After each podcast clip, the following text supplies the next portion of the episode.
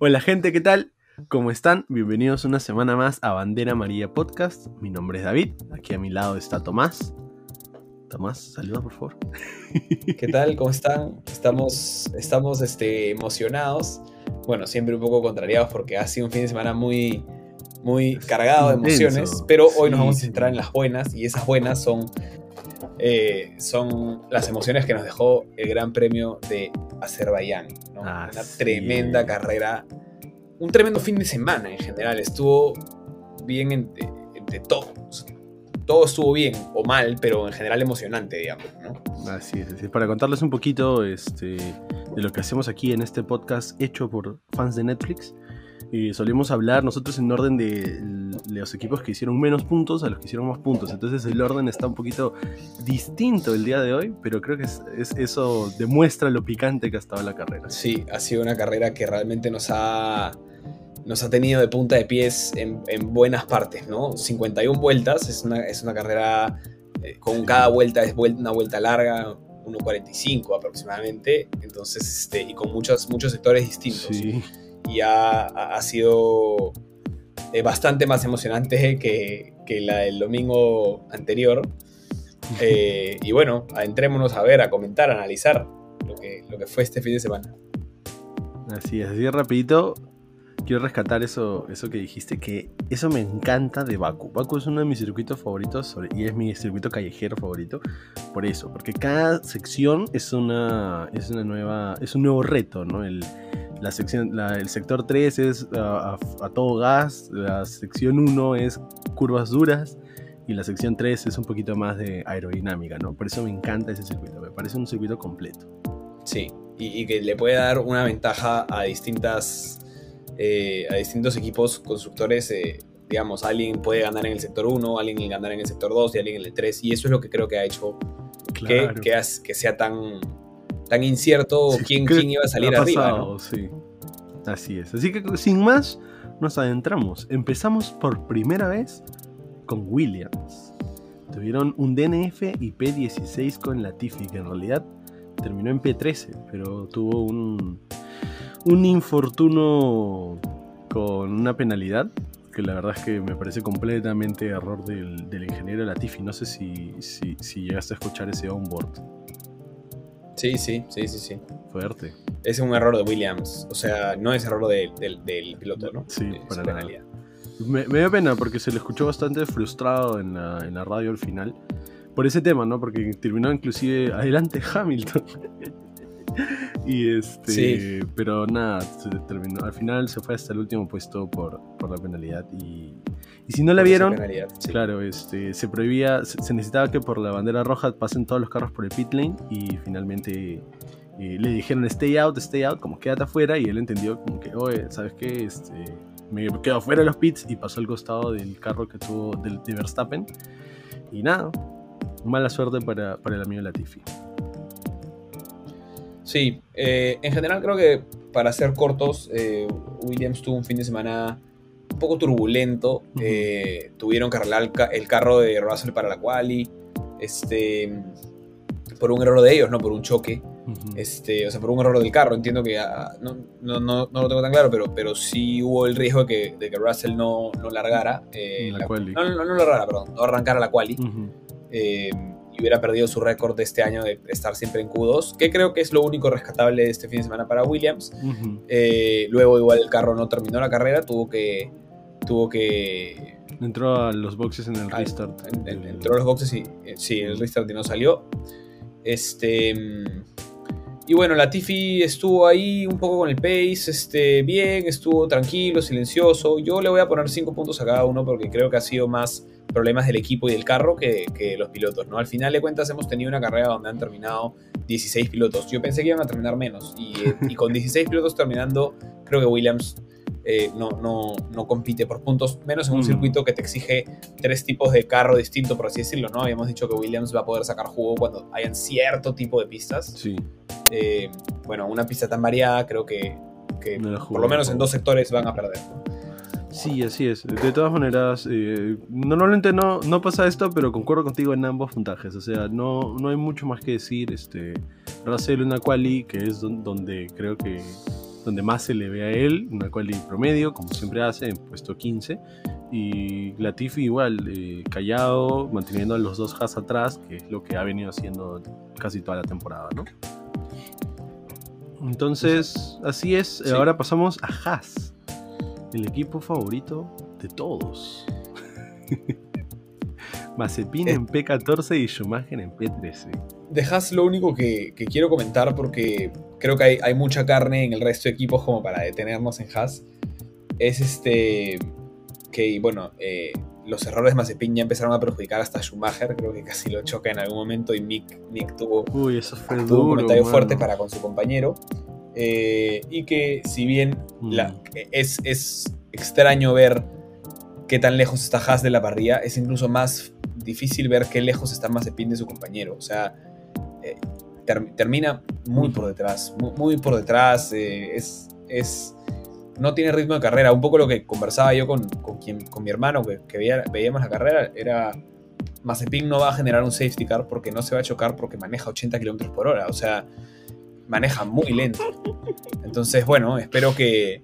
No creo que sea posible, pero espero que el próximo año eh, sea un poco más competitivo para él o, o que ya no esté, porque realmente da pena en, una, en un deporte Claro. con, con 20 pilotos eh, ver que está yendo girando casi al ritmo de un Fórmula 2. eh, realmente, ¿no? O sea, este- estaba cerca es. 1.50 y en Fórmula 2 estaban girando en 1.54. Entonces, Y es una pena por, por el dueño, ¿no? Jim Haas, que es un, tiene un equipo que es bastante exitoso en NASCAR y la Fórmula 1 pues no, no le ha estado yendo. De hecho, le fue, le fue regular cuando recién entró a la Fórmula 1 en el, por allá del 2015, 2016. Pero definitivamente los últimos años no han Sí, sido... El declive empieza en 2019, creo, ¿no? Eh, con un año malo por pilotos y, Sí, y luego, luego el 2020 muy afectado por, por el motor Ferrari y este año, si tú abandonas la construcción de tu carro, no puedes Ujú. tener realmente competencia, ¿no? Este, pero bueno, que sea un año de experiencia Sí, para Mick. cierto. ¿Cuánto Yo a Mick le pongo 5, igual, Mm. creo que no había mucho más que pueda hacer y a Mazepin le pongo 1. Es que es, es absurdo porque no, no puedes estar tan lejos del pace de carrera. Así tu carro no, no, no. Eh, es, es, es realmente mal. Yo de hecho le pongo a Schumacher 6 porque tuvo, tuvo un mal reinicio de la, de bandera roja y Mazepin lo pasa. Y bueno, se puso en una buena posición, se mantuvo siempre atrás y en el último sector agarra el... Bueno, en España se le dice...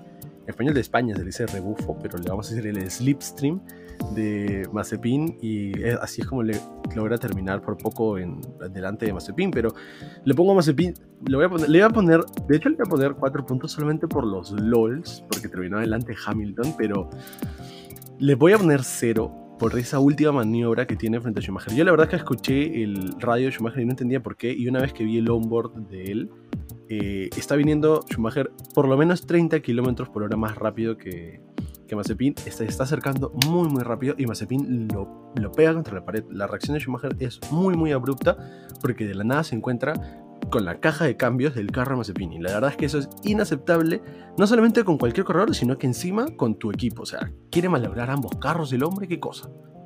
Me parece terrible. Y si estuviesen luchando por un punto, te lo entiendo, pero no están luchando por nada. Sí, realmente. Realmente está. Y, de hecho hubo una indicación en, la, en Mónaco del equipo que Schumacher se quedara detrás de Mazepin porque fair play, porque también querían que Mazepin esté uno arriba. Yo creo que fue también un castigo a Schumacher por romper el carro. Eh, entonces no es que, no es que el equipo no quiera tratar de equiparar las cosas, pero no se pueden equiparar cuando tienes un piloto que no compite porque es muy lento y aparte cuando tiene que competir compite mal y te cierra el carro y te hace maniobras y ya, ya ha tenido, ya son todos los pilotos. Creo que, creo que vamos a seguir dándole unos y ceros este, a nuestro amigo Sí. Nikita Binario Mazepin.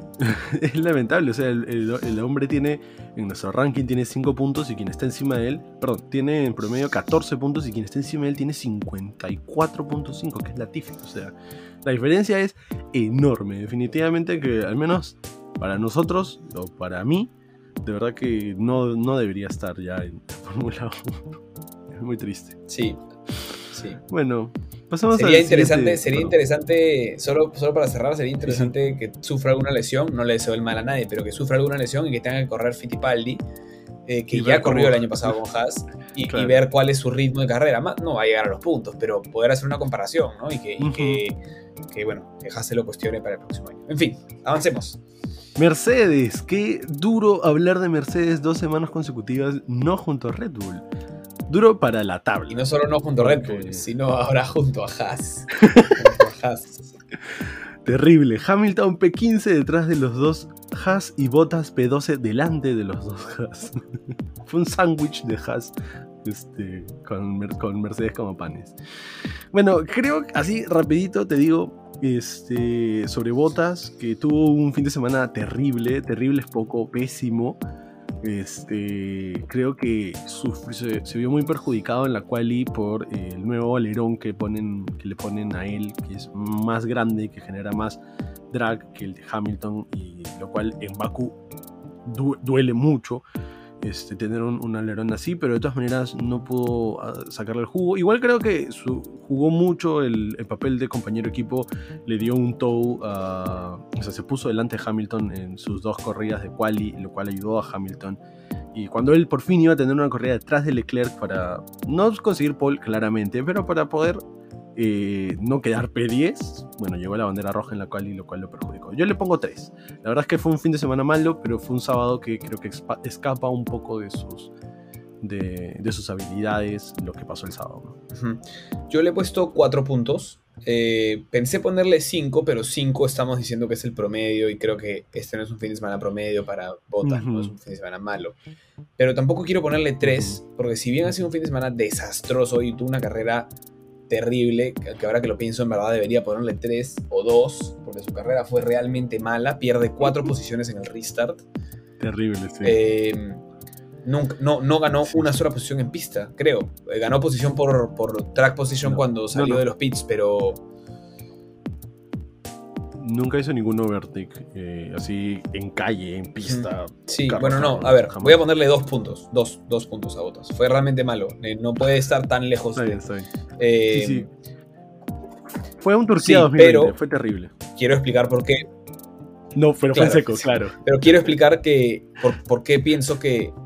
¿Por qué pensaba en un primer momento no, no, no ponerle una nota tan baja? Es porque creo que sí se ha notado claramente que Mercedes tiene un trato distinto con Botas. Y, y si bien creo que Botas está fuera de confianza, claramente está, ha tenido dos fines de semana.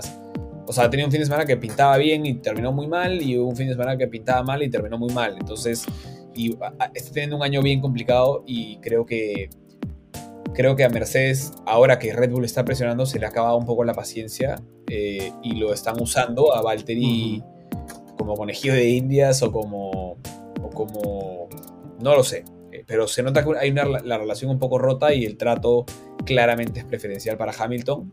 Tiene sentido que lo sea, pero Sí. eh, pero a mí no me gustó que, que lo hagan a, a Bottas, generarle el tow a Hamilton para que Hamilton clasifique y que termina perjudicando a Bottas quedando en P10. ¿no? Salió en la semana Toto Wolff a decir que quizás la robada del perno había sido culpa de Bottas. Creo que eso es algo que no puedes decir Terrible, eh, porque no es un error de timón, no, no es un error de conducción, es un error, es un, es un error aleatorio. O sea, claro, de repente se dio porque Bottas frenó un poquitito más lento, entonces la pistola entró un poquito chueco y lo que fuera, pero eso no es un error de Bottas, o sea. Fuera nada. no vas a decir eso, menos el team principal. Entonces, Mm. nada, espero que Mercedes eh, empiece a tratarlo mejor para que empiece a competir.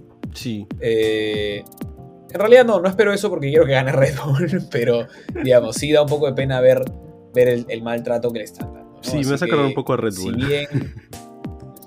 un poco, ¿no? Un Sí. poco, un poco... Está empezando a aparecer Sí. eso. Sí, sí, sí, sí. Y puede, puede costarle a Mercedes. Puede costarle porque ellos están muy acostumbrados a que Bottas sea un piloto fácil porque está atrás de Hamilton. Pero hay varios que se le pueden empezar a meter en el medio, no solo Red Bull. Y si Bottas está con este ritmo, va a ser un año muy difícil para Mercedes. Sí, ya lo está haciendo. De hecho, creo que no están felices con. Al menos con estos dos fines de semana, ¿no? Sí, Sí, sí. Bueno, Sí, y sí. Hamilton. es que Hamilton, hoy tengo que decir que se hizo justicia. O sea, es un error suyo, pero Completamente. lo celebré, lo celebré por justicia, porque hubiera sido muy, muy triste. Para la tabla, eh, sobre todo. Para la tabla. Creo que pudo haber, honestamente pudo ganar la carrera en el restart, pudo haberlo pasado a Checo. El carro de Checo estaba con problemas, o sea, Checo tuvo que apagar su carro al pasar. Bueno, vamos a hablar de Red Bull más adelante, pero Hamilton comete un error en el momento en que simplemente no puedes. Se pasó el fin de semana diciéndolo, diciendo es una maratón, no es un sprint, es una maratón, no es un sprint. Y cuando tocaba el sprint, puta, metió la pata. Ah, No lo entendía, no, no estaba entendiendo qué había pasado. O sea, no, no sé cómo calificarlo. Honestamente, no sé cómo calificarlo. Tuvo Sí. un fin de semana, después de un viernes terrible, tuvo un fin de semana bastante bueno. Pero se le quemaron las papas cuando las papas no se pueden quemar. es terrible, o sea, el, el error de, de Hamilton me parecía hasta un poco infantil, un poco un error que podría, que se lo espero tal vez a, a Tsunoda, que, que se lo espero a, Schumacher, que se lo espero a, a Mazepin, porque no conoces el carro, porque estás conociendo el carro, pero creo que el amigo Hamilton no solamente conoce el carro Mercedes, sino que es parte de la evolución del carro de Mercedes en los últimos ocho años. Y tener un error de no saber calentar frenos, uno, y un poco que se explicó al final, que se escuchó diciendo que había dejado el Magic on, este, es, es un poco tonto perder la carrera porque de casualidad apretaste una paleta que no debías, o sea, Y no es perder la carrera, ojo. ah. No. Es. es, es- Bueno. O sea, no- porque perder, la- perder la carrera puedes decir cuando Hamilton queda segundo con Verstappen primero. Es. No te digo que perder la temporada, pero es perder una oportunidad inmejorable de poner a Mercedes arriba en constructores, de poner a Mercedes arriba en pilotos. Sí. eh, después de que todo estaba en su contra, todo se puso a su favor. Todo Mm. se puso a su favor. Y ya hemos visto antes que Hamilton llega a la parrilla en, en algún restart, creo que el año pasado, con las llantas así de calientes, así de... Ah, con los frenos Lo cual humeando. también bien, con los frenos humeando. Esta vez no, no le salió, ¿no? Llevó el carro al límite y cometió un error humano. eh, me sorprendió que no choque a nadie, que no se llevara a nadie. Me dio gusto que no se llevara a nadie, que su error sea solo para él. Sí, porque el que se puede haber Eh, visto más perjudicado por eso fue Pérez, ¿no? Finalmente pudo haber sido un choque Hamilton-Pérez y la conversación sería otra. Claro. Eh, pero sí, no, no sé muy bien cómo calificarle. Creo que le voy a tener que poner 5 porque es un buen fin de semana de Hamilton, hay que admitirlo. Mercedes está mal. Mercedes empezó el fin de semana mal. El viernes fue un día nefasto Mm. para Mercedes. Fue incluso peor que Mónaco en general. Fue un día en el. O sea, salta- Sí. se prendieron todas las alarmas. Lograron poner las cosas en orden, por lo menos para competir con Red Bull, que claramente era el mejor carro del, del fin de semana. eh, con Ferrari ahí en un Mm. ritmo una vuelta bastante bueno también. Y, y termina arruinándolo todo en, en una. En, en- en- Sí, increíble. igual, yo también le pongo 5, ¿no? Yo creo que Hamilton para mí tenía 8 puntos ah, este, hasta el restart de la carrera. Y ahí es donde los pierde todos, ¿no? Este, una vez que lo vemos... La verdad es que me dio mucha risa, o sea, la verdad es que lo tengo que admitir, me reí mucho el momento que vi eso porque no sabía cómo reaccionar, no sabía si gritar, no sabía si emocionarme, no sabía si ponerme triste, no sabía, así que solamente tenía a reírme y hasta ahorita es como un Es río para que- no llorar tal vez, este... Es algo que no estamos acostumbrados a ver. sí, es- No estamos acostumbrados a ver. Es una emoción Sí. nueva. Es Exacto. Hamilton. Hamilton no termina fuera de los puntos hace cuánto tiempo. Y por un error suyo, no porque lo chocaron o por. Eh, es, es terrible. De hecho, estaba viendo bastantes. eh, bueno, estaba viendo una, un dato en específico en el que me dicen que ningún corredor. O sea, Mercedes no ha sumado puntos. No, no había no sumado puntos. O sea, ambos conductores quedaron fuera de los puntos desde el 2012. Son mm, nueve años, ocho años y un poco más de sumar puntos consecutivamente como constructor, no necesariamente como uno de los claro. carros, y a la basura. O sea, Sí. y en el 2012, pues Mercedes era su tercera, segunda temporada, tercera temporada, y este, y la verdad es que, bueno, no eran, no eran un- el equipo que son ahora, siete veces campeón consecutivos del mundo. Sí. Entonces, Sí. sí, como dices tú, no estamos acostumbrados, pero así pasa. Yo también le pongo cinco. Para mí ahí perdió todo. Tres puntos, pum, en dos vueltas el Yo estoy tentado a ponerle un poco menos porque. Y, y te, lo, y te lo pregunto para ver si me, si me confirmas mis 5 o si le pongo 4. Porque la verdad es que es muy fuerte que los dos Mercedes hayan terminado la carrera fuera de los puntos. Es muy fuerte. Creo que sería otra cosa si, si Hamilton o Bottas hubieran tenido un DNF. Pero es muy fuerte Sí, que pues. Hamilton teniendo, no, no a su favor, pero todo en sus manos, haya cometido ese error. Es realmente fuerte, no sé. Mm. Y luego no, no, no logró pasar a nadie, ese es otro tema. En las dos vueltas no salió, o sea, sale al, a la escapatoria en la vuelta 1, pero luego no, no, no recuperó, no, en realidad no lo vimos, pero me parece que no recuperó, en el pista, ritmo, ¿no? ¿no? Termina, No, no. no. No, pasa ni siquiera a Schumacher en el Haas, ni a Mazepin Sí. en el Haas, o sea, creo que sí se merece menos que 5. O sea, es, es un error de campeonato, ¿no? Eh, si hoy día, Sí, si, si en esta carrera. Max no hubiera tenido su, su DNF, estaríamos hablando de un campeonato inclinado, empezando a inclinarse hacia Red Bull, ¿no? Todavía está muy parejo todo, pero es un error de campeonato. Es un error que, de los que vamos a mirar a fin de año y decir, lo, lo perdió acá. Es, es un error que creo que le tiene que costar Sí. más de tres puntos. Yo, yo voy a ser muy crítico y le voy a poner, le voy a poner le voy a poner 4 porque califica segundo y porque creo que tuvo una carrera bastante decente. A pesar de que no pudo pasar a Checo Pérez durante muchas vueltas. eh, sí, le voy a poner 4. Yo me voy a quedar con mis 5, porque, porque Bottas tiene 3. No le puedo poner 4, no puedo decir que su fin de semana fue tan malo, como, casi tan malo como el de Bottas, ¿no? Por eso me voy a quedar en el 5. Ok, yo estoy con 2 y 4. 2 para Bottas, 4 para Sí, yo y cinco. en un fin de semana que Mercedes debe quererse olvidar, pero que ya, ya, no deben querer saber Sí, nada. no, un mes, Sí. no, no quieren saber nada, Nada de de junio, junio. ni de, de los inicios Ni de junio. no quieren Sí, volver a correr los circuitos en pista, no quieren nada. Nada. Eh, en Circuitos calle, perdón, callejeros, chao. callejeros, chao. Bueno, estarán Claro. felices con la noticia bueno, Alfa Romeo, Giovinazzi P11, Raikkonen P10.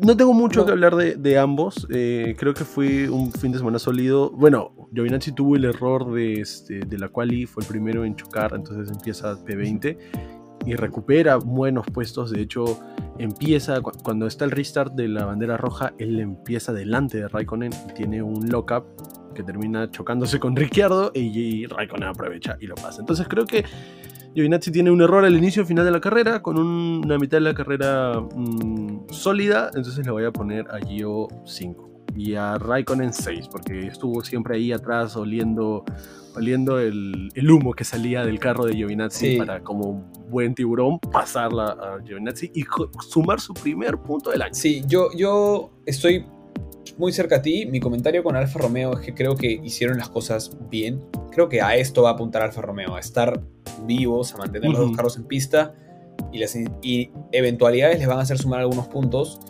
eh, para eh, no terminar en el fondo de la tabla, ni siquiera estar preocupados por el fondo de la tabla. ¿no? Eh, Mm, creo que Giovinazzi cometió algunos errores. Creo que Kimi estuvo un poco más eh, estable, sólido, cómodo, igual cómodo, como lo veníamos diciendo. Así que 4 para. Giovinazzi, 6 para Raikkonen, porque finalmente es el que termina eh, mejor. ¿no? Igual creo que la carrera de Giovinazzi Claro. fue más agresiva, más buscó más, pero Sí. termina cometiendo los errores que Y lo tenía que lo de los también. puntos, ¿no? Sí, tenía que hacerlo, tenía que hacerlo. Claro, porque empe- empezando último tienes que buscar alguna manera de, de- de sumar algo, aunque sea de no terminar último, ¿no? Nadie quiere empezar último y terminar último. Los amigos en Alpine. O con el primer DNF de la tarde, Alonso P6. ¿Qué tienes que decir, contarnos? Eh, creo que hemos empezado a ver un Alonso bastante más agresivo eh, y creo que en esta carrera se hizo su experiencia de saber en qué momento capitalizar. Creo que está empezando a entender Ujú. las limitaciones que tiene el carro eh, y, y ha sabido en qué momento, creo que dice, ¿no? Eh, le dije al equipo que si lo estrellaba contra la pared, qué pena. ¿no? Como voy a dejarlo todo. Mm. Eso a mí me encantó. Eso a mí me encantó. Sí. Eh, creo que tuvo una, una quali también bastante buena. Él califica eh, puesto P8. P8. P8 está bastante bien para un Alpine. Eh, Esteban clasifica en P12. Eh, a mí me encantó, me encantó el, eh, el fin de semana de Alonso, la verdad. Eh, le pongo 7 puntos a Fernando Alonso y le pongo 5 puntos a Ocon porque creo que para el Alpine calificar P12 es cerca del promedio y bueno, creo que tuvo un problema mecánico en el carro, no fue culpa del piloto, digamos, su- su- no, no terminar, no es que haya estrellado el carro. Eh, Así es. Y bueno, si no me equivoco, creo que es uno de los únicos que no tuvo ningún incidente contra las paredes de Azerbaiyán durante el fin de semana. Este. Bueno, él y Russell. El, el sí. Y. y bueno, eso. Este. Eh, cinco puntos para, para Ocon, no hay mucho más que decir. Eh, bueno, le voy, a, no, le voy a poner 4 Ocon y 7 Alonso. 4 porque igual Ocon venía terminando por encima de su compañero y ahora termina 4 posiciones por debajo en la calificación. Eh, y no pudiendo competir en pista, bueno, no es tanto su culpa, pero 4 puntos le podemos exigir un poquito más. Y a Fernando Alonso no hay nada que decir, no va a haber más hashtag en este capítulo. No va a haber la frase clásica porque hizo un carrerón. Hizo un carrerón y terminó, sí. donde tiene que clasificar, terminó donde tiene que terminar. Muy bien. Es cierto, es cierto. Yo también le pongo 4 a Ocon. Este, ayer estaba pensando en ponerle 5, pero mi razonamiento fue el mismo que tú acabas de tener, ¿no? No fue un fin de semana promedio para Ocon. Ocon estaba venciendo a Alonso claramente y hoy día, pues no. O sea, hoy día no, perdón. El fin de semana no lo demostró. Y Alonso sí se le vio con mucha hambre, se le vio con ganas de, volver a estar en, en el top 10 y eso creo que lo motiva mucho y, a mí también me, motivó, ¿no? Este, Fernando Alonso es una de las razones por las cuales conozco la Fórmula 1. Es, es, muy bonito tenerlo de vuelta y yo sí le voy a dar sus 8 puntos, ¿no? A mí me encantó su carrera. Estos 8 puntos no es porque no crea que lo pueda hacer mejor, sino que para mí es una manera de, de alentarlo. Fernando Alonso, si nos estás viendo. Si nos estás viendo, claro, si escuchas ese 8, puede ser más, amigo. Puede ser más. No, realmente un carrerón de Fernando Alonso, carrerón de Fernando Alonso, sobre todo por el Steam final, sobre todo por el restart, porque si no, corrígeme, pero hubiera terminado P10. Eh, creo que cuando. Sí, estaba detrás de Ricciardo. Estaba detrás de Ricciardo, así es. P9 hubiese terminado. Eh, pero como digo, ¿no? Eh, esa, esa experiencia que también la vimos en alguien más del que ya hablaremos, hoy pasó mucha, mucha factura, ¿no? Este, saber en qué momento es el momento de pisar el acelerador y, capitalizar. Entonces, los amigos naranjas. No, bueno, los amigos de McLaren. los amigos de McLaren. Les ha, ido, les ha ido parecido a los, a los amigos naranjas. Este, que es terminar debajo de los amigos rojos. ¿no? claro. Tal cual, mejor dicho, Imposible. Este, bueno, hay que reírnos un poco para pasar, para pasar la situación. Eh, bueno, nada, McLaren, McLaren, McLaren, McLaren. Me dio mucha pena. Eh, Daniel Ricardo parecía que estaba teniendo un repunte. Eh, comete un error de piloto. Él se arruina su propia quali. Este, y luego yo en, en la carrera no, no lo vi. Logra terminar en los puntos.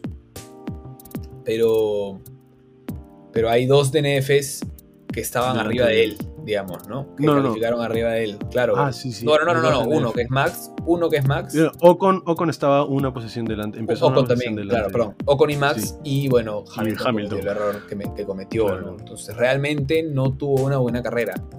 Eh, y Botas también. Ricardo está, está costando mucho. Perdón, también, también pasó. Bueno, pero Botas sí terminó la carrera, digamos, ¿no? Pero claro, pero, o sea, lo a lo que quiero llegar es que a, Daniel Ricardo le está costando mucho este McLaren. sabemos que también le costó el Renault. Pero creo que ya sí es una alarma, una alarma encendida, ¿no? Eh, son seis carreras, ya, ya estamos en un cuarto, ya pasamos un cuarto de la temporada. Eh, y, los, y los otros segundos pilotos o los otros nuevos pilotos están empezando a eh, obtener resultados, ¿no? Y Daniel Ricardo no. No digo que es para cambiarlo ni para ponerle la cruz, pero eh, creo que tiene que tener muchas horas de trabajo con el equipo, muchas horas de desarrollo del carro, tiene que terminar de entender este carro porque nadie duda de su habilidad como piloto, pero sí de su habilidad o su velocidad para entender un nuevo carro. No, no le puede costar tanto a un piloto del nivel de Daniel Ricardo. Sí, exacto. Me gustaría hacerle un, ponerle un chincha a eso que acabas de decir y ponerlo en el corcho para traerlo más adelante a la mesa. Pero Sí, este, creo que concuerdo contigo, ¿no? Yo le he puesto en realidad a Ricciardo 4 porque es una, es una mala, no, sé si es una mala carrera, pero es una carrera debajo del promedio para Ricciardo y, para lo que se espera de él y no solamente de él, sino de un carro McLaren, sobre todo viendo dónde es que Norris lo está poniendo. Definitivamente Baku no ha sido eh, eh, un track que ha favorecido a, los McLaren, pero creo que no es excusa para este, tener una carrera así, ¿no? Creo que le faltó más confianza a Ricciardo para poder ganar posiciones en pista, ¿no? Lo hemos visto hacer un pase doble en su victoria en el 2017 en, este, en Baku, entonces creo que es un circuito igual que Mónaco en el que le ha ido tan bien y ahora le está yendo, no sé si tan mal, pero no le está yendo bien.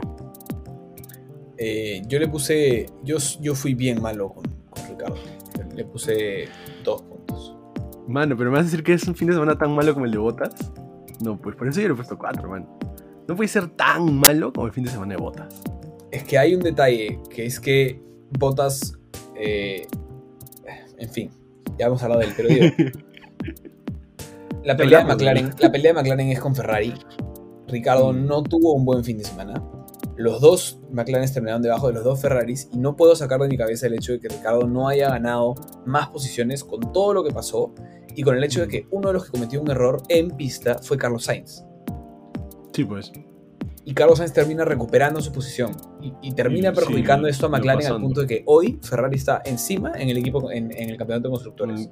Sí, eh, también tiene que ver con la penalidad de Lando y otras cosas, ¿no? Ha sido un fin de semana malo para McLaren. Eh, me siento un poco mal poniéndole dos puntos cuando sí terminó en los, eh, en los puntos, terminó noveno Daniel Ricardo. Eh, Estoy tentado a querer ponerle 3, pero no, le voy a poner 2 porque también es cierto que él chocó su carro en la quali. Él chocó su carro en la, en la quali y luego tuvo una carrera mala. Entonces saco de consideración el viernes donde parecía que mejoraba y los días que importan, al igual que Hamilton, al igual que otros pilotos, los errores de Ricardo son errores de Ricardo, no son cosas que pasaron. De botas podemos decir que tuvo un pésimo ritmo, que, le cambió, que Mercedes le cambió el alerón, que el trato no está siendo igual. Ricardo ha estado, según se hablaba en la semana, horas en el simulador. Se vio improvement. Entonces, ¿qué pasa? ¿Es un problema de cabeza? O sea, porque un P9 es, es, es, salvar el honor para Ricardo, digamos. Es estar en los puntos. Pero realmente si las cosas hubieran terminado normales, hubiera terminado seguramente P11 por debajo de un Carlos Sainz P6 o algo por el P10 o algo por el estilo. ¿no? Eh, así que sí, voy a mantener mi 2. Voy a ser crítico con Daniel Ricardo. Bueno, entonces pasemos al otro McLaren, Lando Norris. Interesante fin de semana, diría yo. ¿eh? No, no sé si, si bueno. Creo que eh, el parecido al error de, o a la penalidad que recibe la Tiffy no es 100% su culpa de Norris pero sí, a diferencia de Latifi, él sí tiene, algo, sí tiene cierta culpa, ¿no? Me hace acordar al error que cometió Hamilton en Imola en el 2020, donde ve el panel rojo y aún así entra a los pits. Este, y ahora igual, ¿no? Este, finalmente sí. no entra a los pits en el momento que debía, que cuando él sabe. Perdón. Ojo que la penalidad a Lando no, no es por no entrar a los pits, es porque él no entra porque viene en velocidad y, no tenía, o sea, prefirió por seguridad no entrar. Lo penalizan porque una vez que corrige su línea, acelera. Y eso es lo extraño. O sea, eh, ya, ya, ya no entraste a los pits por, seguridad. Bueno, termina tu vuelta pues a 40 km por hora y regresa a los pits, ¿no? Pero él acelera y, ahí es donde cae la penalidad, porque él ya sabía, él lo había reconocido, ya sabía, estaba con la información, habían dicho banderas rojas, ¿por qué pisaste? Es súper tonto, es súper tonto, pero ¿por qué pisaste el, el acelerado? Eh, le cuesta tres posiciones porque creo que la FIA está bien que se ponga así de firme con, las banderas rojas, la seguridad ante todo. Eh, y después, bueno, le voy a poner cinco puntos, no porque crea que esta sea una carrera promedio para McLaren, pero sí termina el eh, P5. No está mal, no es un mal resultado a pesar de que tuvo una calificación, bueno, califica en P6, lo penaliza en P9, empieza muy mal, se va incluso creo que a, la altura de Daniel Ricardo, luego recuperó su ritmo de carrera, detrás de Ricardo, y luego recuperó su ritmo de carrera y, e incluso pudo en la última vuelta conseguir un podio, ¿no? Eh, así que bueno, un fin de semana con ups and downs para altos y bajos para, para Lando. Eh, no creo que merezca más que un 5, no creo que merezca más que un 5 puntos, a pesar de que un quinto puesto es un súper buen resultado para McLaren. No, yo sí, le, yo sí le pongo su 6. Eh. O sea, creo que el sábado no. Finalmente no, no termina siendo bueno. Pero él, una vez que cae detrás de Ricciardo, él pide al equipo que le den la oportunidad, que es más rápido que Daniel. Y lo demostró finalmente, ¿no? Estuvo en un momento P14 y de P14 es que, llega a subir hasta, hasta P5, ¿no? Entonces creo que recupera bien su error y eh, inclusive mejora la quali y supera la posición en la que pudo haber estado este o en la que claro, o sea, supera el P6 que es donde calificó, ¿no? Por eso yo le pongo su 6. No me pareció que fue un fin de semana malo, pero definitivamente no es ni cerca del mejor y creo que esperamos más de, de Norris con lo que hemos visto en la temporada. Sí, Ok. Entonces, sexto equipo. Los amigos. Tu, equipo favorito, por favor, tú presentarlos. Los amigos de Ferrari. Essere Ferrari. Este. Voy a ser corto en realidad con Ferrari. ¿ah? Eh, muy bien, Ferrari muy bien, porque están sacando cosas donde no tenían. O sea, la gente pensó que Ferrari iba a estar debajo de Aston Martin y, y Alpine. Y Ferrari hoy es el tercer equipo de constructores. Ferrari logró poner los dos carros por encima de los dos McLaren. O sea, bueno, no los dos encima, sino Leclerc encima de Lando y Sainz encima de Ricardo. Este. Muy, muy, muy buen viernes y sábado. Sabían que no tenían el race pace. Eh, y Leclerc, bueno, tuvo la oportunidad de pelear ese podio con Gasly. Creo que Gasly lo gana bien. Este. Y bueno, le, costó un poco a Leclerc eh, mantenerse en, P1, luego en P2 y luego en P3 y luego en P4 creo que era la posición en la que iba a estar, ¿no? Un error de Ferrari con la estrategia, Gasly ganó posición con, con Leclerc en pits y Leclerc no pudo recortarle porque sabíamos que Ferrari no tenía el race pace, este, el ritmo de carrera. Eh, yo le voy a dar, con ese análisis que he dado, ya hablé del error de Sainz, que luego logra recuperar. Yo le voy a dar 7 puntos a Leclerc, eh, porque finalmente termina debajo de un Alfa Tauri, que es un carro al cual sí le ha podido ganar. Eh, pero califica en la pole y es muy bueno, 7 puntos. Y le voy a dar 6 puntos a Carlos Sainz, porque creo que pudo calificar un poco mejor, pero la bandera roja lo afectó.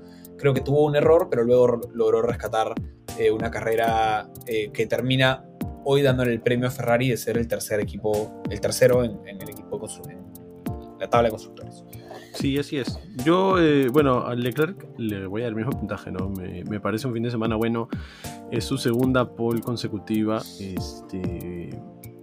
Y feliz, o sea, gracias al Señor pudo pudo esta vez sí empezar este, la carrera. Eh, de hecho, le empieza bien, tiene una primera vuelta buena, pero finalmente tener detrás a un Mercedes en Baku, en esa, en esa recta de 2 kilómetros, no es nada sencillo, ¿no? Y creo que eh, es un poquito, en ese sentido, es un poquito más mérito de Hamilton el haber intentado pasar antes de que se abra el DRS, porque una vez que se abre el DRS y están todos en tren, se vuelve mucho más difícil pasar, pero él consigue solamente a base de, slipstream pasar el Leclerc. Bueno, del slipstream y del motor. Y motor. Mercedes, que, Claro, que claramente, una bala ese Mercedes. Claro, pero una vez que me parece, me parece que este, el PI no pierde la punta eh, necesariamente por error suyo, sino por una estrategia, no sé si una estrategia, pero una mejor jugada de Hamilton y un, un mejor carro de Hamilton. ¿no? Este, por eso le pongo 7, me pareció una gran carrera. Si bien sí pudo haber conseguido el podio eh, y no lo hizo, no me parece que, haya sido tan. O sea, desastroso para la tabla, pero no en su performance. Creo que, creo que el podio lo llevaba, lo llevaba a la excelencia, ¿no? Si él conseguía el podio, hubiera terminado, hubiéramos terminado hablando de un 8, un 9, ¿no? Así este, concuerdo. Pero, pero sí, eh, termina P4, que creo que, o sea, honestamente, si no hubiera sido una carrera tan caótica, creo que igual hubiera terminado P4. O bueno, P5 detrás de Gasly quizás, ¿no? Pero por el error que hablamos de Ferrari de estrategia, tuvo una mejor estrategia Alfa Tauri. Este... Pero sí, creo que, creo que no es, no es tan importante, digamos, para Ferrari. Hubiera sido lindo back-to-back podios, o sea, podios back-to-back, ¿no? Pero bueno Sí, bueno, Sainz igual le pongo su 7. Me parece que tuvo un, buen fin de semana. De hecho, tiene su, pequeño golpe que felizmente que no le, no le comprometió este, al terminar la Q3, no le comprometió un cambio de caja de cambios. Un poquito redundante sobre eso. Pero este, me parece que lo hace porque se nota que es un, corredor precavido, ¿no? Él ve a su noda, que está muy cerca de su noda, y puede ver a su noda estrellarse en la, en la curva 3. Toma acción evasiva, por así decirlo, para evitar un, un accidente mayor. Un choque con él, claro. Este, claro, lo mismo hace una vez que tiene el error cuando está recién este, calentando las llantas blancas. Entonces, me parece igual un buen fin de semana. Yo le pongo 7 al igual que, que Leclerc, ¿no? Este, Simplemente no necesariamente porque tuvo la misma performance que, que Leclerc, pero porque demuestra una vez más eh, la calidad de, de, conductor que es. Ok, me parece, me parece bien. Yo, yo le bajé ese puntito porque creo que sí cometió un error en pista que le, le termina jugando un poco los puestos, pero recupera. Está bien, no me voy a quejar si le ponen 7-7 a Ferrari. bueno, Aston Martin es el tercer equipo del que vamos a hablar. ¿Quién lo diría? Aston Martin resurgió el domingo. Eh, sí, completamente. No lo tenía mapeado. Fue un viernes y un sábado. Un viernes, sobre todo, promedio, estaba ahí atrás, ¿no? No atrás, en el medio, pero no, no era uno de los que despuntaba. Eh, claro. Luego Stroll no tiene su accidente. No, Stroll es el primer DNF. Es, tiene un accidente uh -huh. que, de hecho, cuando vi la gráfica de Lance Stroll, pensé que me iban a poner el video de, de la. de Mónaco. De la llanta. Este, pero no, era que sí se había chocado, esta vez se había chocado y, y él era, causaba la primera bandera roja y. Este, y Vettel por la bandera roja de Ricardo se queda en Q2, eh, clasifica P11. Eh, lo cual me sorprendió mucho luego ver que yo pensé que lo que iba a hacer Vettel era sacar jugo a, a estar P11 y poner llantas medias. Pero pone uh -huh. las blandas y no entendía hasta que de pronto avanza la carrera. O sea, Stroll, las dos estrategias han sido excelentes, ¿no? Stroll, sí, llantas duras, eh, te vas puta, que hasta la vuelta 45 y cambiamos. Eh, si hay un safety car o lo que fuera, lastimosamente el safety car lo generó él. Este, o bueno, lo generó Pirelli, vamos a decirlo como, como se tiene que decir. Sí. Lo generó Pirelli. Sí, eh, pero Vettel, con las llantas blandas, estaba liderando la carrera y se escucha en la radio y, y Vettel dice, todo bien, ¿ah? yo estoy sigo, feliz, bro. estoy, estoy tranqui. Hasta que ya lo llaman a Pins, ¿no? Eh. Pero Aston Martin tuvo un, un, o, sea, o sea, por las mejores estrategias en pista que, bueno, que toda la parrilla pienso. Eh, y bueno, el, el, la bandera, la, no fue bandera roja el, el choque Stroll, fue bandera amarilla. Eh, pero bueno, eh, lo de Stroll, nada, eh, me parecía que estaba haciendo una carrera extraordinaria también. Eh, la llanta explota, no hay nada que haya podido hacer, nada. Uh -huh. explota en, una, en un lugar encima donde está yendo muy rápido. Me, me alegro que sí. no haya pasado mayores. Este, mal Pirelli, creo que van a tener que chambear ahí porque no puedes. Porque la predicción de Pirelli era 40 vueltas para la claro, Y este, este, estalló en la 28, en la, cerca de la 30, me parece. En la 30, en la 30. En la 30. Sí, sí. En la, en la 28 de carrera, pero creo que la llanta ya tenía dos vueltas, algo por el estilo. O sea, la llanta sí, tenía sí. 30, 30 vida, eh, vueltas de vida. Sí, sí. Eh, no. Y o sea, claramente es ese error de Pirelli por la forma en la que, en la que suceden ambos accidentes, ¿no? El de, el de Verstappen y el de Stroll, porque hemos visto este, temas de, de, degradación de llantas y las llantas terminan explotando y no es nada parecido, ¿no? Los, normalmente no. hay un aviso y escuchamos en las radios que le dicen, hay un pinchazo, pinchazo, y los conductores saben de ya levantar antes del pinchazo y luego ¡pum! explota la llanta y ya se van tranquilos. Pero en esos momentos no, hubo cero aviso para ambos no. equipos y fue completamente desastrosos ambos choques. Sí, yo le voy a dar a Lance Stroll 6 puntos porque creo que estaba haciendo una carrera excelente. No le puedo dar más porque no sé cómo hubiera terminado, pero creo que hubiera terminado en los puntos, hubiera terminado P7, creo que hubiera terminado P7 o P6, pero también ha sido su error partir desde el fondo de la parrilla. Entonces, sí. pero sobre todo por Aston Martin, por la estrategia, bien, 6 eh, puntos por lo que hizo hasta ese momento. Y a Sebastián uh -huh. Vettel yo le voy a dar 10 puntos porque no solamente me pareció que fue el piloto del día por donde terminó, sino me pareció que tuvo la mejor maniobra en pista eh, cuando él adelanta a Leclerc y a Gasly, ¿no? Este, mm. Creo que Gasly salía de los pits o algo por el estilo y, y Vettel hace este doble, este doble overtake y, o sea, me voló el cerebro, ¿no? Eh, mantuvo sus llantas, mantuvo su posición, se ve beneficiado por Hamilton, pero si no hubiera sido lo de Hamilton, eh, si no hubiera sido lo de Max y Hamilton, Vettel hubiera terminado P4, si no hubiera sido lo de Max, hubiera terminado P3, si no hubiera sido lo de Hamilton, hubiera terminado P2. Eh, uh -huh. O sea, bueno, terminó P2. Eh, entonces, fue una carrera extraordinaria, extraordinaria de Vettel. 10 puntos. Este, esta, este fin de semana me, no me han dejado decir lo que, lo que siempre digo, porque los veteranos, los campeones mundiales, han estado a la altura, salvo Hamilton, todos los campeones mundiales sumaron puntos. Yo dije que dos iban a sumar, lógicamente Hamilton no contaba. Mi predicción se cumplió y con creces, ¿no? Eh, P2, P6, P10, eh, extraordinario. Estoy feliz. Sí, buena, buenas carreras, buena, carrera entonces. Yo Stroll, igual que tú, le pongo 6. Eh, no concuerdo, o sea, todo lo que has dicho lo avalo. no, no hay mucho más que, decir de él. Y en cuanto a Vettel, yo no he puesto ya ningún 10. Este, le pongo un 9. Fue una carrera excelente, excelente la de Vettel. Como lo hemos dicho varias veces acá, para poder aprovecharse de los dos DNFs de adelante tienes que ser el siguiente. No puedes estar tres más atrás y esperar a que haya dos DNFs de adelante porque no vas a conseguir este, la posición. Pero para quedar P2, él tuvo que haber estado P4 detrás de, detrás de Gasly no, perdón. No, detrás de Max. claro. No, él estaba P4, detrás de Hamilton. Detrás de Hamilton y delante estaban Pérez y, Verstappen. Exacto, entonces sí, sí. Este, entonces es, una gran carrera de Vettel en un carro que no ha demostrado que tiene la, calidad o la rapidez para estar P4. No la ha demostrado en las cinco carreras pasadas. Yo, yo fui muy crítico con Aston Martin al inicio estas dos carreras me dan algo de esperanza, porque si la pelea por el medio campo realmente Alpine y Aston Martin logran meterse y están tan cerca como parecen estar de... O sea, no, no están cerca para pelear con Red Bull y Mercedes, pero no están como el año pasado que estaban a 7 décimas, 8 décimas. Están mucho más cerca. Sí. Va a generar errores, va a generar estos podios. Eh, me, me emociona mucho por más que quiero que Ferrari salga vencedor, ver estas peleas con, con Vettel en Aston Martin y que de pronto se pueda meter Alonso y, estén ahí en el quinto, sexto con jodiendo a Sainz, a Ricardo. no, este, pinta para ser un año. Está siendo un año increíble, creo que va a seguir siendo.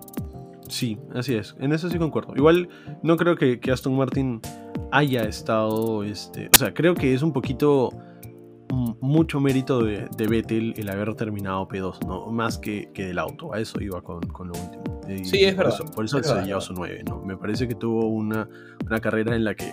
Me acuerdo cuando lo vi abrazándose con Alonso, este, celebrando. Fue, o sea, la verdad es que no se me vino a la mente Brasil 2012, donde le roba el, campeonato. Perdón, Abu Dhabi 2012. Y este, pero, pero sí hay, hay un feeling, ¿no? De estos corredores veteranos este, celebrando el podio uno de ellos, ¿no? Me gustó mucho. Yo le, puse su nombre.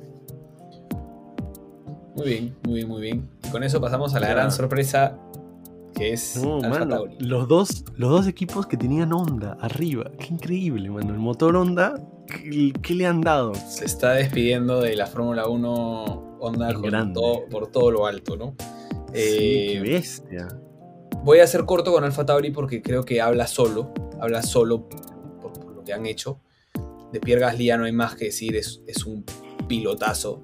Pilotazo. Sí. Eh, muy, muy buena carrera. La defensa contra, contra Leclerc y Lando al final. Sí. Eh, es excelente. Se gana su podio. Le voy a dar nueve puntos porque, porque hizo una carrera fenomenal. Eh, y un fin de semana súper bueno. El Alfa Tauri tenía un ritmo de carrera incluso mejor que el Ferrari. Este. Solo, bueno, tuvo su. El, el, error de estrategias cuando Vettel termina por delante, en fin. Este. Y Yuki Tsunoda, bueno, Yuki Tsunoda es un piloto que la personalidad todavía no la termino de entender, pero, pero corrió muy sólido. Sí. Eh, corrió sólido también y termina P7. Y son muy buenos puntos para Alfa Tauri. Muy buenos puntos para Alfa Tauri. Y a ver, eh, Yuki va a terminar muchas carreras en puntos y muchas carreras lejos de los puntos, parece. Pero por esta carrera hay que darle 7 puntos, porque califica bien, tiene su accidente, eh, pero, pero termina calificando P8 y terminando P7, ¿cierto? Así es, así es. Este, no, perdón, calificas, calificas séptimo delante de Alonso y termina séptimo igual. Detrás de Alonso, termina este, séptimo detrás de Alonso. Sí, pero. Y, le hizo un overtake a Alonso, porque en un momento Alonso lo pasa y luego él le hace un overtake a Alonso y al final Alonso le hace un overtake a Sunoda. Entonces ha, sido, ha, sido, increíble. Esa, esa rivalidad Alonso-Sunoda está, está, pasando de vez en cuando. Sé, ¿no? sé si es rivalidad, pero, pero bueno, ahí tuvimos un. Rivalidad en primer, Claro, en pista tuvimos, un, primer, un primer encuentro en Bahrein, ¿no? Y claro, claro. Yuki estuvo en cualquier lado, Alonso también, y ahora, ahora Bueno, puede que Alfa Sí, Tauri sí. esté ahí compitiendo con Alpine, ¿no? Eh, muy bien, muy bien Alfa Tauri, en verdad, me ha sorprendido. Sí. Qué bien onda, o sea, qué buena onda. Sería mi titular. Bueno, yo le puse el mismo puntaje que estuvo a ambos, de hecho. Eh, Yuki 7, Gasly 9. Ya le había puesto eso, eso antes, no me estoy copiando. Este, Gasly sí, nada que decir, ¿no? Su tercer podio ya tiene P1, P2 y P3, este, y todos con Alfa Tauri. Eh, y después de haber salido de Red Bull, bueno, el primero con Toro Rosso, el mismo equipo, Sí, diferente claro. nombre. Este, pero gran, grande, grande Pierre Gasly. Espero, espero verlo en, en más podios este, este año. Quién sabe, tal vez con fe una segunda, una segunda victoria. Uno nunca sabe lo que puede pasar cuando suceden estos errores arriba, sobre todo cuando está tan apretada la lucha, ¿no? Porque el año pasado creo que no había muchos de estos errores porque Mercedes ya no tenía, no No tenía, tenía quién presión. luchar, entonces estaba tranqui. Pero ahora que hay presiones, ahora que ambos equipos tienen presiones, Red Bull y Mercedes, creo que no va a ser la primera vez en las que tengamos este, este tipo de, de podios en los que suceden errores adelante, ¿no? Y eso, eso me emociona. Y en cuanto a Yuki, quisiera traer el, el chinche que dije hace rato que lo puse en el corcho, sobre, cuando hablamos sobre Ricciardo, y es que este me gustó, ah, ya, me gustó mucho eh, el saber y el escuchar de que él estuvo toda la semana en, no recuerdo ahorita en qué parte de Italia queda la, la fábrica, pero estuvo ahí con los mecánicos tratando de entender al carro porque se notaba de que no estaba pudiendo entender el carro, no sabía qué es lo que pasaba ahí y creo que hoy día demostró, bueno, en Azerbaiyán demostró muy bien eh, el progreso de este estudio, ¿no? Creo que la Fórmula 1 no es simplemente cuestión de entrenarte físicamente y sentarte el viernes, el viernes en el carro y correr hasta el domingo. No, es también una cuestión de eh, estrategia, Entender, ¿no? Hay que saber entender no solamente tu cuerpo, sino también tu máquina. Increíble. Un deporte increíble, me parece, y un gran aplauso para ambos, para Sunoda y para Gasly. Sí, muy bien Alfa Tauri, muy muy bien Alfa Tauri. Y así como dije que Ferrari puso los dos carros por encima de, de los McLarens, eh, Pierre Gasly terminó un puesto por encima de Leclerc y Yuki Tsunoda un puesto por encima de Sainz. No digo que se vaya a Ah. mantener así, no va a ser así todas las carreras para Alfa Tauri. No creo que Alfa Tauri termine tercero en el, en el campeonato de constructores. Pero, pero es- Azerbaiyán, excelente, excelente Sí. carrera. Así es, así es. Bueno, entonces, con los campeones, perdón, con este el equipo que sumó más puntos el- en Azerbaiyán. Ya venimos De hecho, hablando de ellos de- consistentemente al final y eso me gusta. De hecho, no es el que sumó más puntos, porque Pierre Gasly sumó 15 y Yuki Tsunoda sumó. Ah, no, sí es el que sumó más puntos, tienes toda la razón. Sí, por poquito, por poquito. Por poquito, por poquito. Este. Bueno, a ver. Voy a tratar de ser corto. Eh, lo de Max. Voy a darle a Max 8 puntos. Creo que hubiera ganado la carrera claramente. No fue su error. Fue un error de Pirelli. Eh, la única razón por la cual no le puedo dar más es porque creo que ya en Mónaco tiene que haber aprendido Max de que no puede dejar lo último para el finalito en la Q3. No digo que van a haber tantas banderas rojas, no, porque no hay más circuitos de pista o cosas donde pase esto. Un choque en otros circuitos, una bandera amarilla, no, no es que la sesión necesariamente termine, en fin. Eh, pero no puede dejarlo todo para el final. Ese creo que ha sido su error, creo que, no, que fue lección no aprendida de Mónaco, se repitió en Baku para sumar la fortuna, sin embargo en pista logra, ganar, o sea, logra ponerse primero, creo que la vuelta 7, y de ahí en adelante hizo una carrera impecable, 7 puntos para él.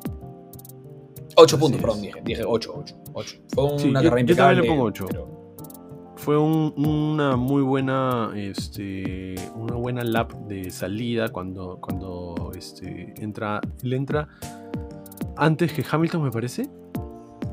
creo que Sí, él entra a los pits antes que Hamilton y cuando sale, eh, sale delante de, de Hamilton. Entra después, perdón, tienes razón.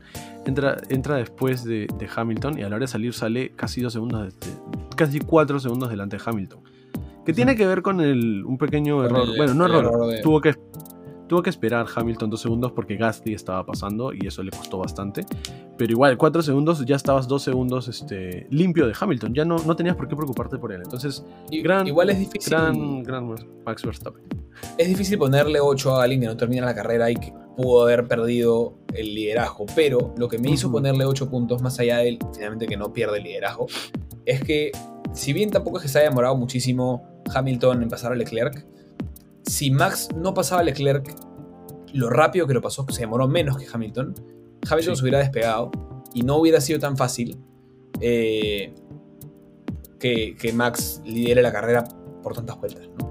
Eh, y creo que ahí es que, es que gana la carrera, si lo hubiera ganado, finalmente tuvo el accidente, ¿no? Con lo cual quiero, antes de pasar a Checo Pérez, decir un punto que si bien yo le tiro mucho y le golpeo mucho a Christian Horner y a Helmut Marco porque no me gusta cómo trabajan, en el Team Radio que pusieron hoy día entre, entre Christian Horner y la FIA, eh, se notó que quien pidió o sugirió las banderas rojas fue, fue el equipo. Fue Red Bull. Fue Red Bull, sabiendo que esas banderas rojas iba a hacer que Hamilton tenga una posibilidad de ganar esa carrera. Porque quedaban tres vueltas, tres vueltas para que termine. Si se mantenía, lo terminaban en safety car. Y, pusieron en riesgo, muy bien Christian Horner, pusieron en riesgo por la seguridad de todos. Porque Hubiera, pudo haber sido caótico que en safety car algún otro carro le reviente la llanta o lo que fuera, ¿no? Sí, sí, eh, así que bien, me gustó, me gustó eso, me gustó bastante. Sí. sí, es cierto, concuerdo contigo. Y solamente para recalcar, me encantan estos, este, estos Team Radios, pero que son del equipo y la FIA, con el Race Control. Yo pagaría unos cuantos dólares extras si lo ponen en F1 TV, man. O sea, para, tenerlo ahí siempre y escucharlo siempre. No, me parece, me parece muy divertido. Este, bueno, entonces, el hombre de las, del fin de semana, por así decirlo. No el, no el conductor del día, pero el hombre que más se, se ha estado hablando. Bueno, a raíz de su victoria. Checo Pérez con su segunda victoria y la primera para Red Bull. Su primer podio para Red Bull también. Yo tengo tres cosas que decir para no parecer corto, pero dale tu arranca. Bueno, eh, solamente quiero decir de Checo que me pareció una carrera estupenda. Empieza P6 y antes de la primera vuelta ya está detrás de, Verstappen. Y es lo que necesita eh, Red Bull. Es, lo que hemos estado diciendo que Red Bull necesitaba un corredor que esté por lo menos detrás de Verstappen y lo tuvo este fin de semana. Lo tuvo con Checo y Checo demostró que es tan bueno como Hamilton cuidando sus llantas. Este, eh, consigue también hacerle el overcut a Hamilton. Hamilton otra vez pierde la posición con dos carros en los pits, entonces muy frustrante de haber sido para él. Y, y, se escuchó en el radio muy frustrante para él. Y Checo la sufrió para mantener a Hamilton detrás, sobre todo en ese último sector que es, este, que es este, a, todo gas, pisando a fondo. Pero después de eso creo que eh, supo, supo como, como se dice en inglés, como amamantar sus llantas. No es amamantar, es nursing, no sé cómo se dice. Eh, como cuidar sus llantas. Este... Las acarició bonito y inclusive al final de la carrera saluda a sus llantas, les, les mete un golpe como diciendo gracias por tanto porque definitivamente ese es uno de los factores por los cuales pudo mantenerse delante de Hamilton y finalmente poder heredar el liderato de la, de la, carrera, ¿no? Yo le pongo 9 carreraza, mi favorito. Para mí, Gasly, Vettel y Pérez, nueve para todos. Voy a decir tres cosas. La primera, tuvo un viernes excelente, demostrando que está terminando de entender el carro y llevando a su ritmo de carrera a estar, creo que solamente una décima y media debajo del ritmo de carrera de Max Verstappen, que es el contendiente al título. A más, a más. O sea, excelente que haga eso. La segunda, tuvo una quali bastante buena se ve perjudicado porque no tuvo el tow en la primera vuelta que da y luego hay la bandera roja y termina calificando P6. Sin embargo, Así es. su largada es la mejor de todas y pasa de... Pasa de... Perdón, termina clasificando P7, pero idea del P6 porque Lando pierde la, penalidad. Y larga de P6 a P4 rápidamente y no se demora nada en pasar a Leclerc y luego nada en pasar a Hamilton. No, a Hamilton no pasa en pits, perdón. No se demora nada en pasar a Leclerc y luego ganan a Hamilton. Eh, hasta ahí también excelente. O sea, hasta ese momento en pasar a Hamilton, excelente. Y luego tuvo a Hamilton, la tercera cosa, toda la carrera detrás.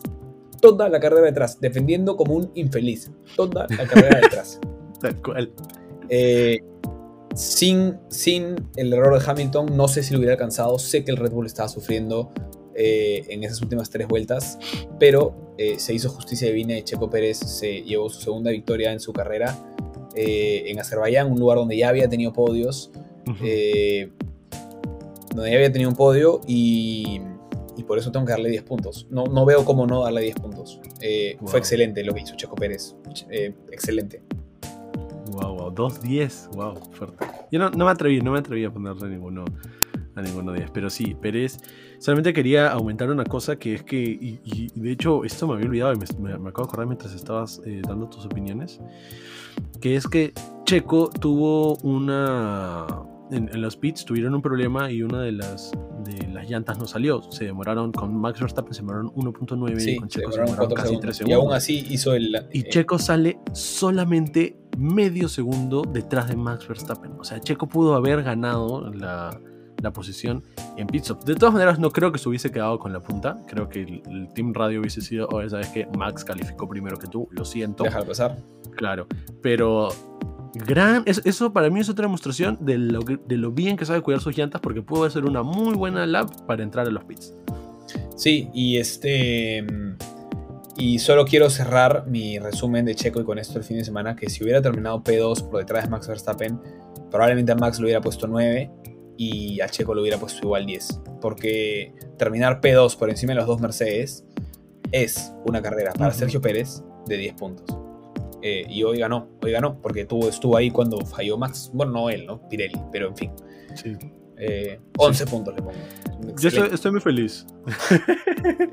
Yo estoy muy feliz y espero ver más de, Checo en la, en la, temporada. Más, más de él compitiendo, no necesariamente con Bottas, sino con Hamilton. Sí. Y, me gusta, me gusta este, este, que, se, que se forme, que se pueda formar esta rivalidad, porque al toque pienso en lo que debe haber pensado Checo una vez que eh, entra McLaren, una vez que Hamilton se va a Mercedes, ¿no? Es este, debe ser un poco agridulce entrar a un equipo que estaba ganando, y reemplazar al campeón del mundo y luego entrar a un carro que en ese año termina siendo de los de los de la mitad de la tabla y ahora poder estar sacándole jugo y pudiendo robarle puntos a Hamilton. ¿no? Creo que debe estar más feliz que nadie. Este sí, de verdad que sí.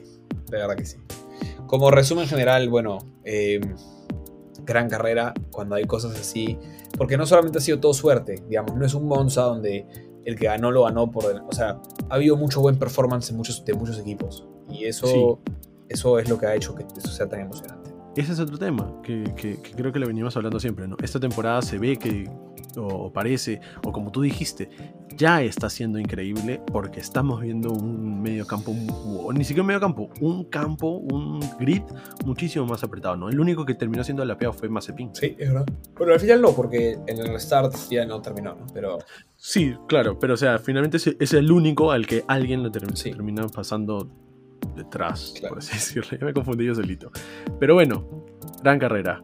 ¿Algo más que decir para despedirnos, para terminar? ¿Alguna opinión, alguna predicción? Solo la predicción para Francia, creo que Mercedes va a salir arriba, eh, va a recuperar, creo que es un circuito que le va a favorecer, pero eh, Red Bull va a mantener aún su campeonato de constructores. O sea, creo que la carrera va a sumar más puntos Mercedes, pero Red Bull va a mantener aún así el campeonato. Claro, no le va a alcanzar para pasar. Mi predicción va para el otro lado de la tabla y es que Haas termina delante de Williams. Williams va a sufrir mucho en Paul Ricard porque es un lugar amplio donde corre mucho viento y creo que eso es lo que más le ha estado sufriendo a Williams. ok, ok, ok, ok. Vamos a ver si quién de las dos la cumple. De momento voy ganando ya que yo cumplí la mía en la carrera pasada. Este, pero bueno, para eso estamos, para divertirnos, para comentar y para matarnos de risa. Y nada, sin más, despedirnos. Muchísimas gracias, gente. Ya saben que pueden comentar, pueden compartir, pueden dar un like, nos pueden seguir en Instagram como Bandera Amarilla Podcast. Y nada, gente, muchísimas gracias por compartir otro, otro rato con nosotros. Nos vemos. Chao. Chau.